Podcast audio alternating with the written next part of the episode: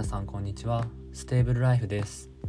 この配信は生活に役立つ情報を心地よい落ち着いた音声でお届けしています。皆様の素敵な日常にほんのちょっとのスパイスを加えられたら幸いです。本日は12月13日の日曜日です、えー、札幌は明日から大寒波が来るらしくてなんかマイナス8度になるとかですね。ただまあ北海道の建物って作りがよくできていて壁は厚いし暖房器具は備え付けてあるし案外冬を快適に過ごせるんです。まあ外に出ると寒いのは当たり前なんですけどなんか静けさのある冬というか氷点下でも心地よい寒さなのが魅力的なんですよね。私は札幌に住んで3年ぐらいですけど毎年冬は結構楽しみに生活しています。はい。さて本日はシェアリングエコノミー関係について語っていこうかなと思っていて特にカーシェアサービスについて話していきたいと思います。皆さん車って持っていますか？いつでもどこでも行ける車ってすごく便利ですよね。東京や大阪など大都市に住んでいる人以外は車を利用する人ってまだまだ多いと思います。特に田舎住みには必須ですよね。しかし年々若者の車離れっていうのは進んでいて2020年の成人を迎えた若者の車の所有率っていうのはわずか15%程度らしいです。私が二十歳だった10年前に比べてもおそらく減っているはず。さてなぜでしょうか？それは車を所有するハードルが高かったりモビリティサービスが近年発展したりサスティナブルな思考の一般化など理由っていうのは様々かと思います。その中でもモビリティサービスの発展は目まぐるしいですよね。白宅配車サービスの Uber を皮切りに e バイクが普及しつつあったりカーシェアサービスを利用する人が増えたりと車を持つ必要がなくなってきています。先ほども述べたように過疎地域に住んでいる方は自家用車が必須なのっていうのはもちろん変わらないんですけど大都市地方都市などに住んでいる方はもう車っていらないんではないでしょうか。私は北海道の札幌に住んでいますが札幌は地下鉄が発達しており市内に住んでいれば基本的に移動は電車で十分です。車の維持費ってバカにならない。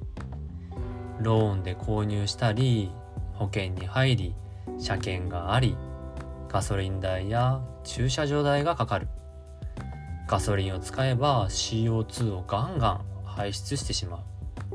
これって本当お財布と地球に優しくないです。うん。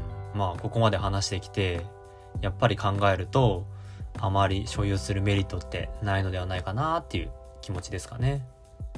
でもですねこう言っちゃなんなんですがちょっとした時に車って使いたくなるんです。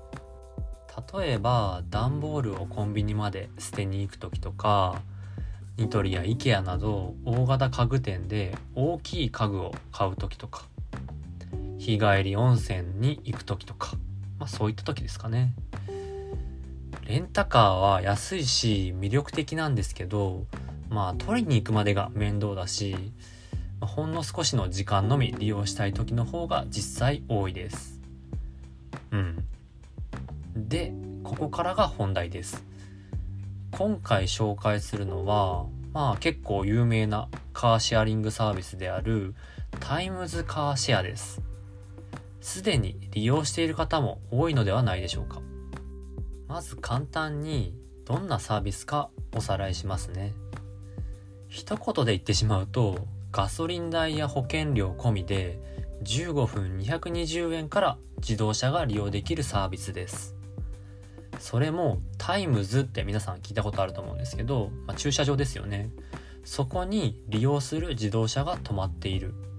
そのため、駅前とか案外近くにあるんで借りるのがめっちゃ楽なんです初期費用はカード発行料の1650円このカードを1回発行してしまえば普通に長時間のレンタカー利用が25%オフになるので長旅でも十分お得に利用できます。はい。一応サブスクリプションなので月額880円かかるんですけどなんと880円までタダで乗れるので実質0円で利用できる。毎月45分利用すれば月額がかからないってことですね。学生や法人は乗らなくても0円らしいです。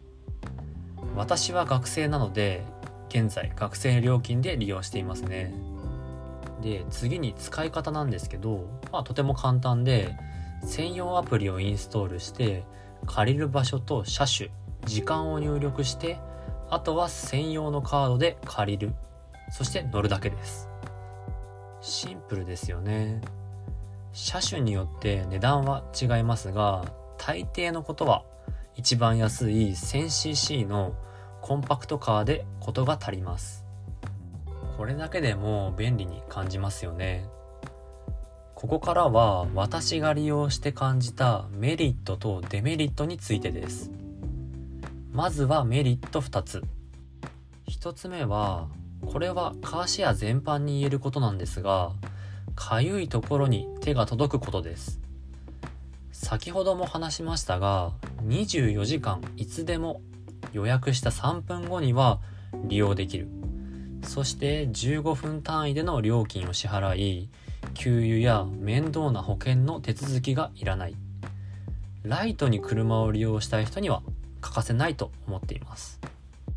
2つ目はこれはタイムズカーシェアならではなんですけどステーションが圧倒的に多いので地方都市などでも展開しているところが多く基本的に自宅の近くから乗れるところです。他のサービスはまあぶっちゃけ地方の人にはおすすめできません。中でもコスパ最強と言われているカレコというシェアサービスがあるんですけど基本的には東京とか大阪などの大都市や西日本がメインですね。北海道はなかったです。ライトに使うなら車が自宅から近いことに越したことはありません。私の場合家から20秒です。20秒ぐらいのところにあるのでもう自家用車感覚で乗っています。はい。そしてデメリット3つ。意外に3つもあるんですね。1つ目は距離料金っていうのがかかってしまうので長時間の利用はおすすめできないところです。これはカーシェアリングサービス会社によって違いますがだいたい1キロあたり16円くらいの会社が多いですね。なので長時間利用する時はパック料金にすることをおすすめします。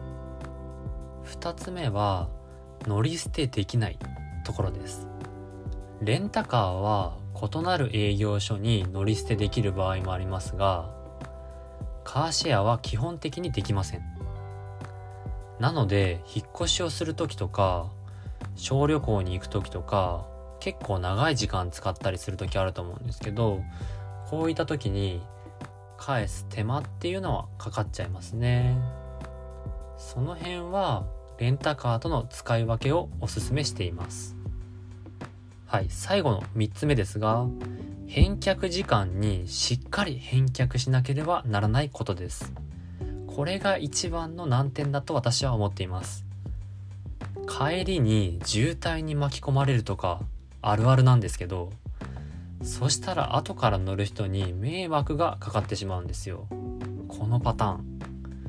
なのでカーシェアリングサービスを利用する時は予定時間を多く見積もりましょう。タイムズカーシェアなら6時間まで使った分だけの料金だけで良いので迷わず6時間パックっていうのを選択することをお勧めします。